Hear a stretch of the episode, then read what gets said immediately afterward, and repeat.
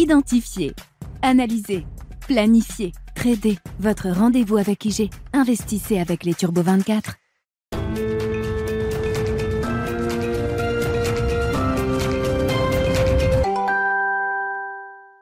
Bienvenue dans Smart Bourse, votre double dose quotidienne de marché en direct sur Bismart. Chaque jour à la mi-journée, 12h30, 13h. Et en fin d'après-midi, la grande édition pendant une heure à partir de 17h en direct, rediffusée à 20h. Émission que vous retrouvez chaque jour en replay sur bismart.fr et en podcast sur l'ensemble de vos plateformes. Au sommaire de cette édition de la mi-journée, une euh, course des taux qui ne s'arrête pas avec un 10 ans américain qui accélère à nouveau à la hausse à plus de 4,25% désormais. C'est toute la courbe des taux hein, qui poursuit son repricing euh, monétaire avec un 2 ans américain, lui désormais au-delà de 4,60%. Ce phénomène évidemment entretient encore un peu plus la force structurelle du dollar face à un ensemble de grandes devises. On voit euh, l'euro qui euh, reste collé à 0,97 contre dollar, 0,97 dollars pour 1 euro. Et puis face à des monnaies emblématiques également du monde asiatique, le yuan, le yuan chinois pardon, a marqué un plus bas historique contre dollar au cours des dernières heures, au cours de cette semaine. Et puis euh, le yen japonais, lui, est tombé désormais à plus de 150, plus de 150 yens contre euh, dollar. Ça fait évidemment des dizaines d'années qu'on n'a pas vu ce niveau de parité sur le dollar yen. Et euh, tout ça, effectivement, donne l'idée quand même d'un élastique qui continue de se tendre et de tensions grandissantes sur ces marchés de taux et sur ces marchés de, de devises qui sont évidemment sous le coup du choc monétaire, du durcissement monétaire généralisé des banques centrales. Les banques centrales qui repartiront d'ailleurs pour une série de réunions à partir de la semaine prochaine avec la réunion de la Banque Centrale Européenne. Jeudi prochain, le 27 octobre, le marché attend encore une hausse de 75 points de base du côté de la euh, BCE. Du côté euh, des marchés, c'est une séance de baisse sur les marchés euh, actions avec un, retracement d'un peu plus d'1,5% pour les indices actions en Europe à mi-séance. Le CAC 40 retombe sous les 6000 points, mais on peut noter quand même que le marché ne craque pas totalement. Le marché actions, en tout cas, résiste plutôt bien à la remontée euh, continue des rendements euh, obligataires et on peut même imaginer que le mois d'octobre soit un mois euh, moins négatif que les précédents, en tout cas que le mois de septembre qui avait été un, mois très très rouge en matière de, scoring sur les marchés actions. Nous ferons le point et nous évoquerons également les publications microéconomiques avec Arnaud Morel qui sera avec nous en plateau pendant cette demi-heure, le directeur de la gestion sous mandat de Promépar Asset Management.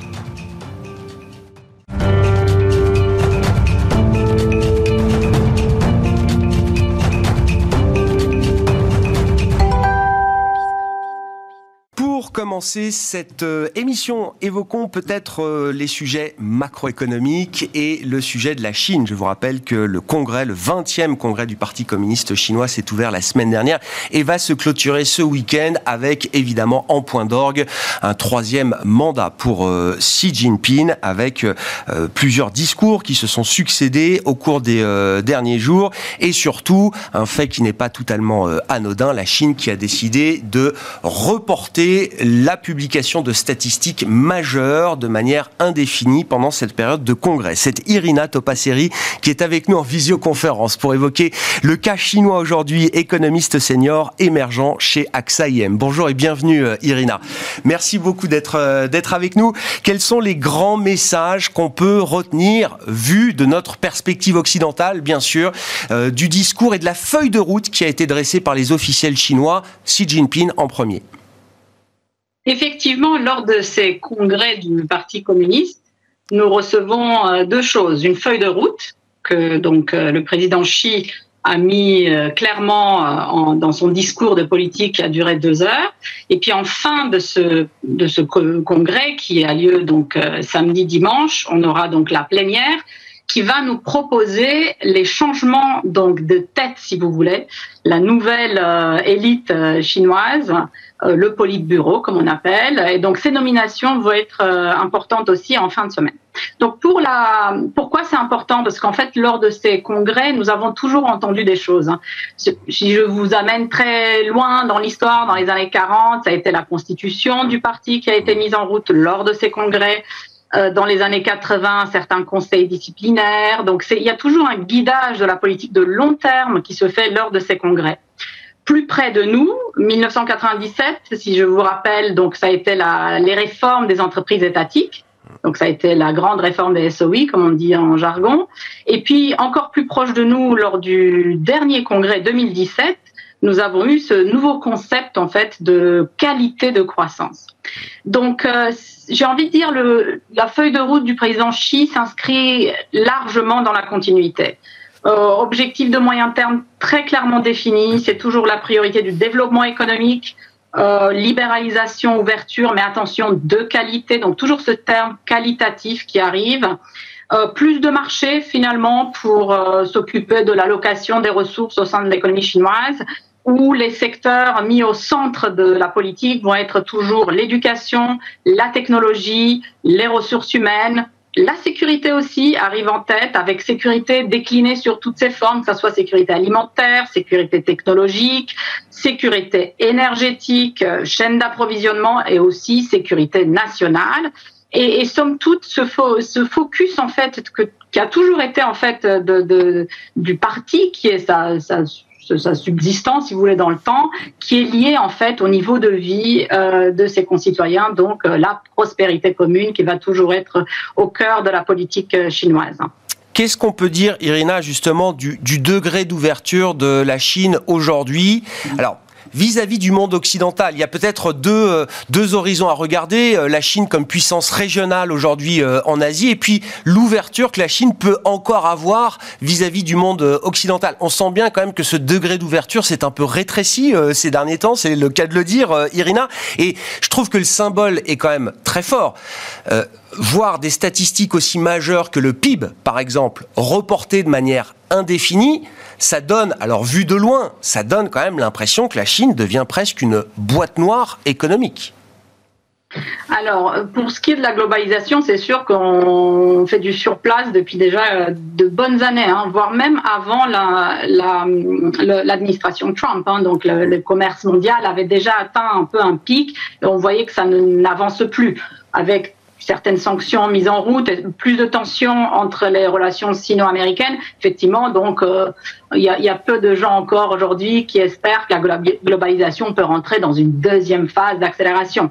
Donc non, peut-être pas. Après la déglobalisation, je pense qu'il ne faut pas aller trop vite en besogne parce que nous avons besoin aussi de produits peu chers, surtout aujourd'hui quand l'inflation est où elle est dans les pays développés. Donc peut-être on ne va pas aller si vite. Et puis de toute façon, la vérité est qu'on ne peut pas délocaliser aussi vite qu'on le voudrait peut-être dans certains pays euh, nos chaînes d'approvisionnement euh, mondiales. Donc ça, c'est pour la, pour la globalisation. La Chine, effectivement, est non seulement un acteur global, mais aussi très importante au niveau euh, régional.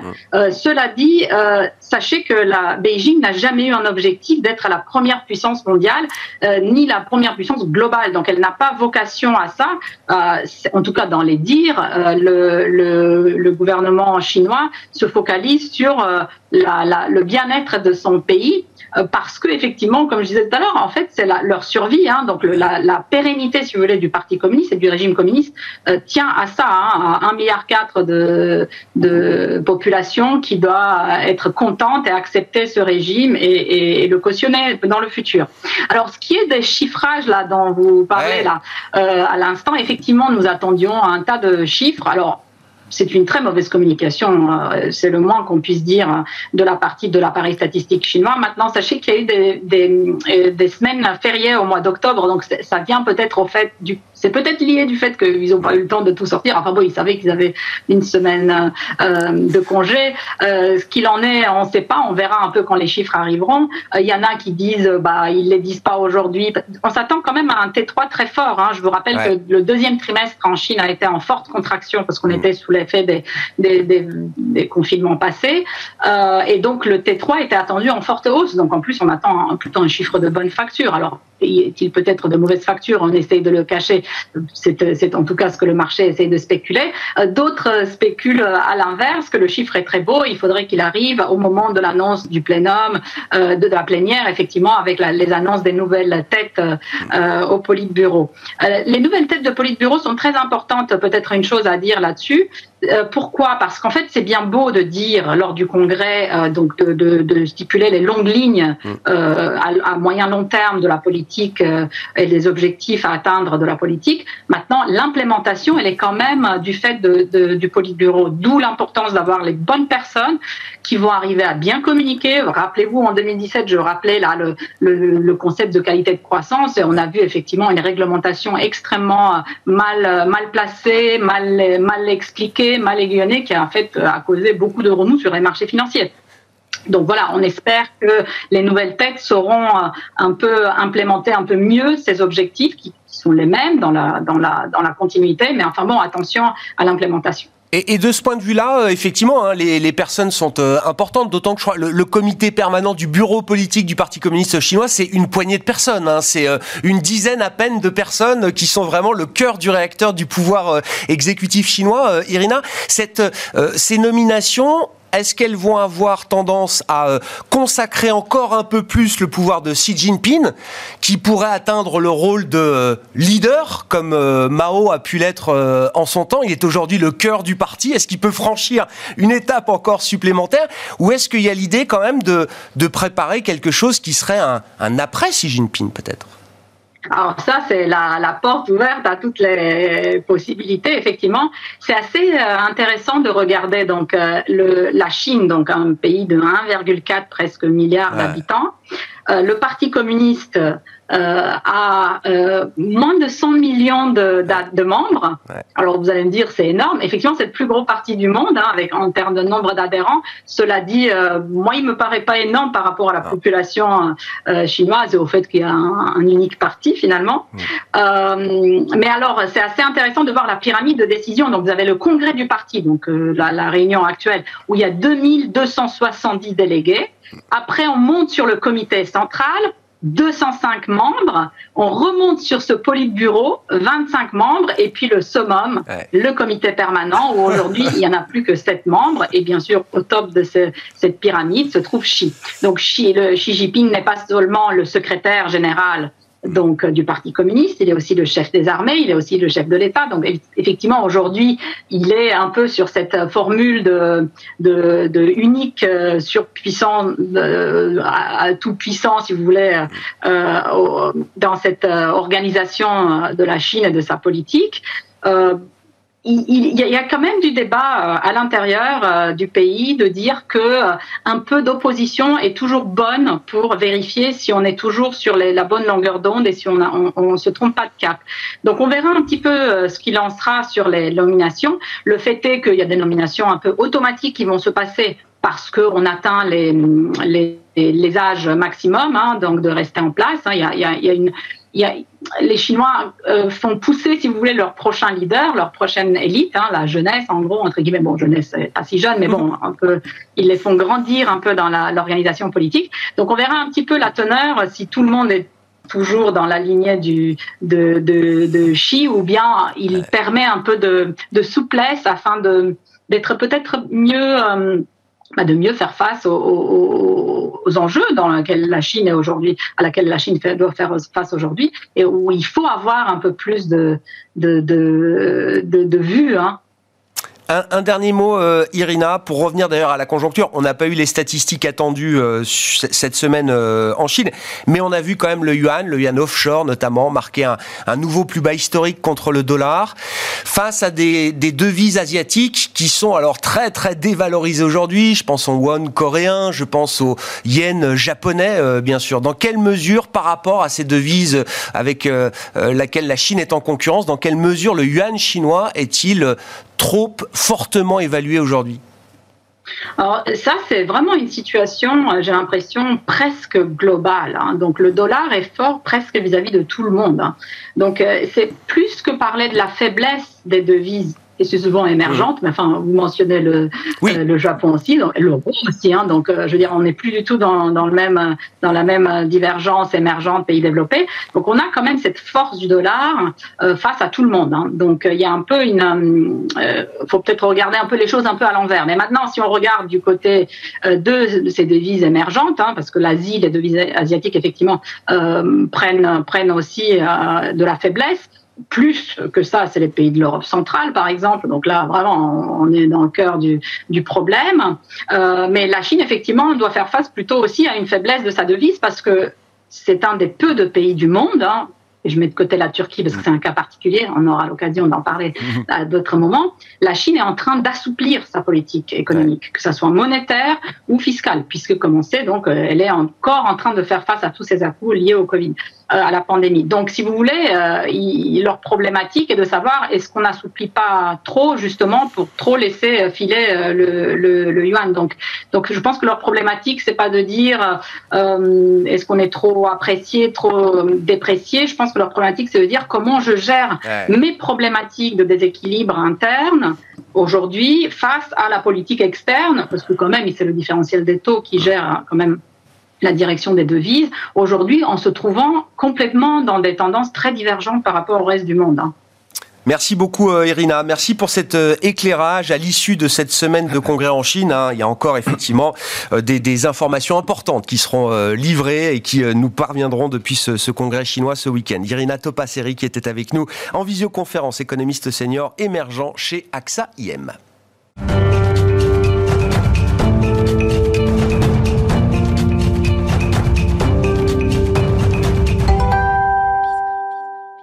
Revenons à nos marchés euh, et nos marchés actions, euh, par exemple, à présent, avec Arnaud Morel, directeur de la gestion sous mandat de Promépar Asset Management. Bonjour et bienvenue, euh, Arnaud. Bonjour, Grégoire. Oh, un, mot de l'ambiance globale. Alors, évidemment, bon, on est sur une séance de baisse aujourd'hui, mais on constate quand même qu'au cours de ce mois d'octobre, on a vu sur certaines séances assez particulières, on a vu des, rebonds et des, mouvements de reversal, de renversement de tendance assez spectaculaires sur euh, de grands indices actions, notamment des indices actions aux États-Unis. Tout à fait. il nous semble observer euh, bah, depuis euh, la séance du jeudi 13 octobre hein, sur la publication du chiffre des CPI qui était vraiment difficile avec une inflation corps à 6,6 au pic.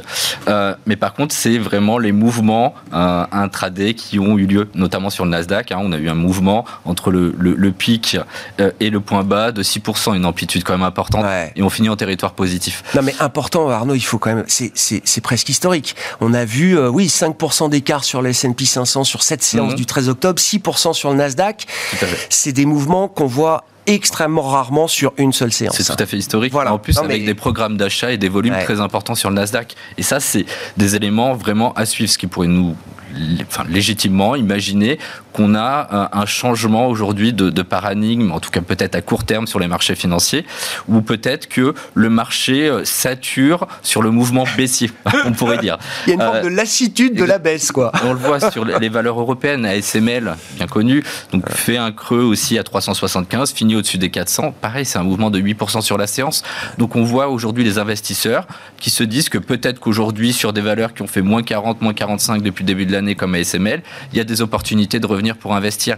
Et ça, c'est important aujourd'hui. Ce qui est intéressant, Arnaud, c'est que jusqu'à présent, et je le disais en introduction, la, correction obligataire, la course des taux à la hausse mmh. ne s'est pas arrêtée. Elle s'est même réaccélérée. On a une nouvelle jambe de hausse des taux depuis le début du mois d'octobre. Et pour autant, on a cette résilience, alors peut-être précaire, peut-être court-termiste, mmh. des indices actions euh, par rapport à cette situation obligataire qui, elle, continue d'accélérer. Vous avez tout à fait raison. On le voit sur la séance d'hier. On prend 20 BP hein, sur le 10 ans américain. Le Nasdaq, bon, voilà, qui corrige, mais légèrement par rapport à. Moins de 1% de baisse. Moins de 1% de baisse. Le marché se dit quoi aujourd'hui? Se dit, bah voilà, l'inflation il l'a en tête. L'inflation sera durable. Ça va euh, mettre du temps à se résorber. Mais les banques centrales aujourd'hui ont fait le boulot. On a aujourd'hui 300 points de base de hausse sur la Banque centrale américaine. On price pour le 2 novembre 75. 75 supplémentaires, ça nous emmène aux alentours euh, de 4,50. Ça veut dire qu'on a des taux terminaux à 4,50. Quand on regarde l'ajustement sur les taux courts américains, on est pratiquement euh, sur les mêmes niveaux. On a 4,60 au moment où on se parle. Donc ça, c'est un point important. Ça apporte, on va dire, de la visibilité sur les marchés financiers. Pourquoi? Bah, Parce qu'on se dit qu'aujourd'hui, euh, dans les deux prochains mois en tout cas, on aura fait la grande partie de ce mouvement de remontée des taux directeurs. Et donc tout le travail qui a été fait sur les niveaux de valorisation euh, impactés et induits par la hausse euh, des taux d'intérêt et du coût de l'argent est peut-être fait. À ce titre-là, l'exemple d'ASML, mais on parlera du luxe également, est intéressant. Ça fait partie de ces valeurs, effectivement, qui ont euh, euh, beaucoup souffert de la remontée du, des, des, mm. rendements obligataires. Euh, effectivement, il y avait un sujet de valorisation sur ces groupes-là. Quand on regarde bon, les publications d'ASML dans la technologie, de LVMH, de Hermès, dans le luxe notamment, qu'est-ce qu'on peut dire des fondamentaux de ces entreprises? Maintenant que la question de la valorisation a été mm. au moins en grande partie traitée peut-être Ce qu'on voit déjà, c'est que les sociétés leaders, elles délivrent.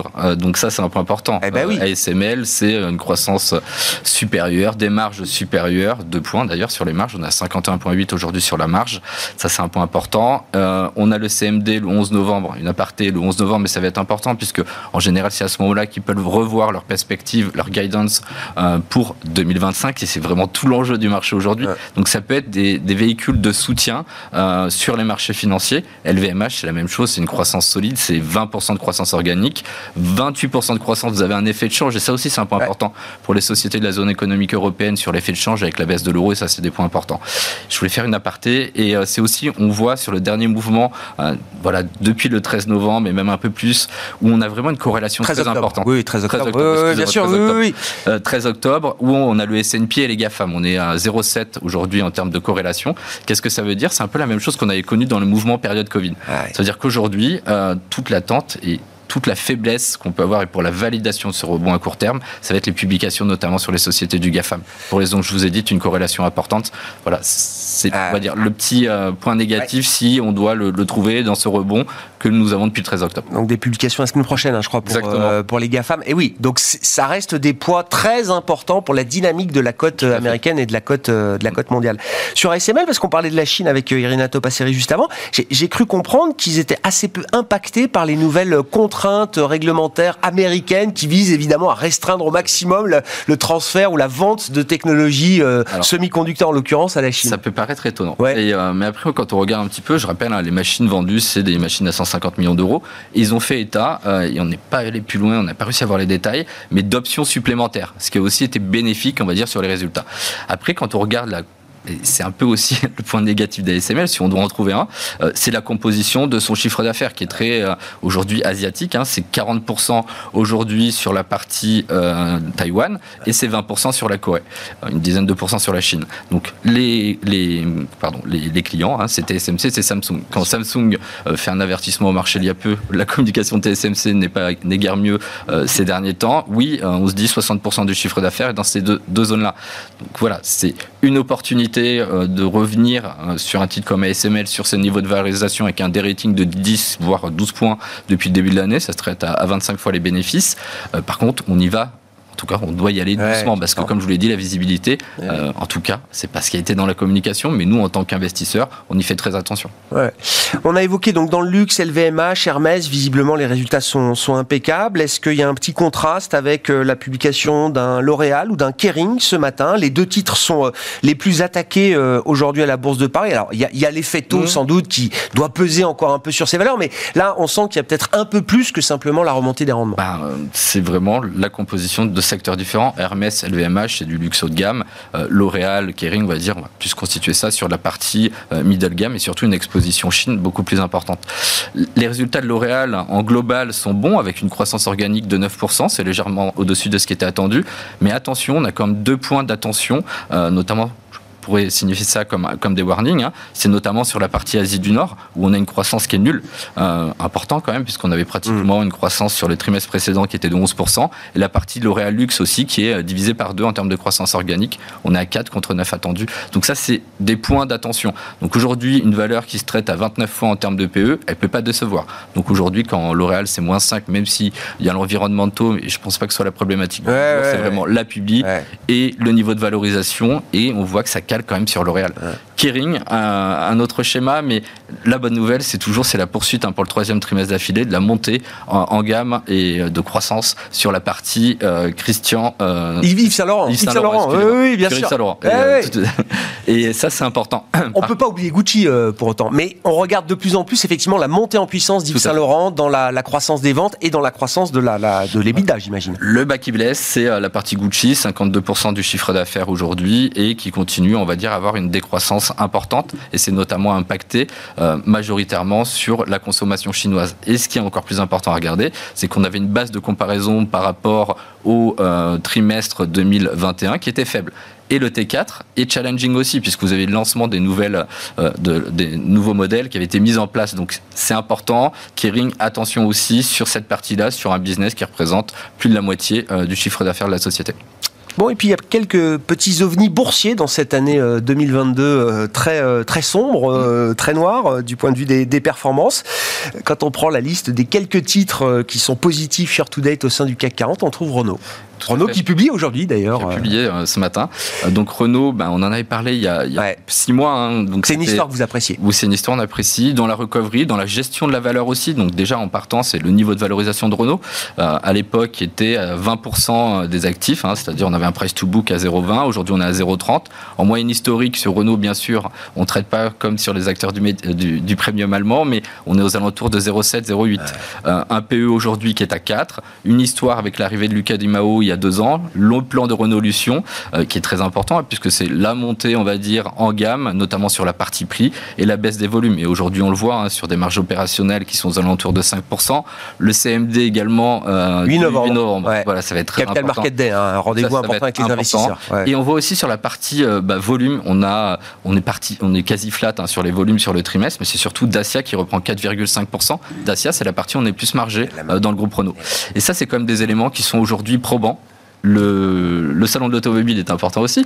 Vous avez l'annonce de 11 nouveaux modèles d'ici 2025 qui vont être lancés. Le retour des véhicules stars sur des modes électriques comme la 4L. Enfin, c'est des points intéressants. En fait, on va dire que c'est euh, euh, des choses euh, dans, une société qu'on pourrait qualifier de belle endormie. Enfin, des nouveautés qui vont faire du bien. On revoit un petit peu ce qui a été fait il y a quelques années chez Peugeot. Chez, au groupe ouais, bien sûr, ils regagnent en désirabilité, en fixation de prix, de la marge chez Dacia et une nouvelle manière d'opérer avec Nissan? Est-ce que ça plaît ça aussi aux investisseurs euh, Exactement, ça peut être la bonne surprise. C'est un peu la spéculation qu'on a eu sur les dix derniers jours et le bon run, on va dire, boursier de Renault qui a pris quasi 10%. C'est, on va dire, un changement au sein de l'alliance. C'est-à-dire qu'aujourd'hui, euh, Renault détient 43,5% de, Nissan. Nissan en détient 15%. Euh, l'idée, c'est aujourd'hui de revenir, de redescendre le groupe Renault en participation sur 15%. Donc de récupérer du cash, c'est sûr que c'est peut-être pas le meilleur moment parce que le cours Nissan est quasi au plus bas, mais c'est quasiment, on récupère quasi 6 euh, milliards de, cash, mais c'est surtout euh, une poursuite, euh, on va dire, au sein de l'alliance. C'est-à-dire que Nissan prendrait une participation au sein de la partie électrique du groupe. Et ça, c'est très important puisqu'il ne faut pas oublier que Nissan détient NEC, NEC qui est le producteur de batteries électriques. Donc ça, c'est important. C'est pas du tout un détricotage de l'alliance. Non, pas du tout. Je pense que c'est même une maximisation des synergies futures. Après, il y a tout l'enjeu politique pour les raisons que vous connaissez, notamment avec le gouvernement japonais L'histoire, euh, Monsieur Ghosn, en tout cas la fin du mandat de Monsieur Ghosn qui a été entachée par ces histoires. Donc oui, une belle histoire en termes de valorisation, un management qui fait le boulot, le retour au free cash flow positif pour troisième trimestre d'affilée, euh, des niveaux de marge qui sont en constante progression, les véhicules Dacia mais qui continuent à avoir des volumes importants et c'est là où on a les marges les plus relutives euh, et un changement en termes de, capitalisation et peut-être voilà un capital beaucoup plus beaucoup mieux employé par le groupe Renault. Une dernière question, Arnaud. Comment on traite un client qui a du cash à investir euh, aujourd'hui, après ce qu'on a vécu depuis 12 euh, mois maintenant? Alors, euh, ce qu'on a fait hein, pour nos nouveaux clients, on a investi, euh, on a un peu patienté au cours de l'été, on a eu tort, hein, puisqu'il y a eu un beau, beau rallye. En général, ce qu'on fait, jusqu'à mi-août. Voilà. on fait, en général, un client arrive, on investit un tiers. Normal, vous venez sur les marchés, en tout cas sur les marchés actions, c'est l'idée. Vous venez pour investir, donc on investit un tiers et on retravaille le reste des positions sur euh, les mois qui suivent. On a réinvesti par contre une partie qui correspond à, l'autre tiers fin septembre avec ben voilà un CAC 40 qui était repassé au, au 5670 points. Le dernier tiers, bon, on va patienter euh, de voir un petit peu est-ce que la micro va réussir à soutenir les marchés financiers, est-ce que les taux vont réussir à se stabiliser pour redonner la visibilité? Et après, on a fait des achats pour compléter des lignes, mais voilà, sur un secteur qui est la télécommunication avec du Dutch Telecom, pour le coup, euh, une société où il y a de la croissance au sein des telcos. Ouais, mais il y a un peu plus de, on est un peu plus constructif. On est constructif, bien sûr. Et surtout, on en a des clients qui sont là pour du moyen et long terme. Donc aujourd'hui, quand vous avez des niveaux de valorisation en zone économique européenne qui se traitent à pratiquement 11 fois, euh, bah, on se dit qu'aujourd'hui, il y a 25% de décote par rapport au PER normatif. Donc nos clients, on doit leur en faire profiter. Merci beaucoup Arnaud. Merci pour votre éclairage sur la situation de, de marché et cette analyse macro et microéconomique. Hein. On a parlé des publications du moment qui ont marqué cette semaine. Euh, Arnaud Morel avec nous en plateau, directeur de la gestion sous mandat de Promépar Asset Management.